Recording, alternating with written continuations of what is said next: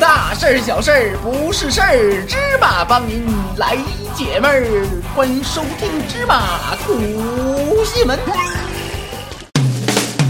哈哈哈！这里就是我们芝麻电台全新上线、帕卡独家首播的芝麻吐新闻。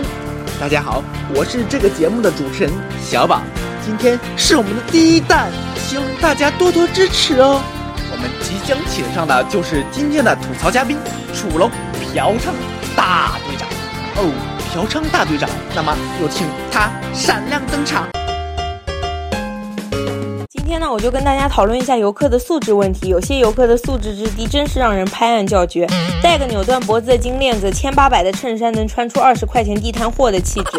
对谁说话都是吆五喝六，天下我最大，唯恐人家不知道他是一夜爆发的。到什么景点也不管什么文明礼仪，几十年前学的小学生守则都给喂狗了。说话嗓门跟唱山歌似的，一阵哇哇乱叫。什么张家长李家短，王老板净赚三点五个亿，都要大声说出来，别人不想听都不行。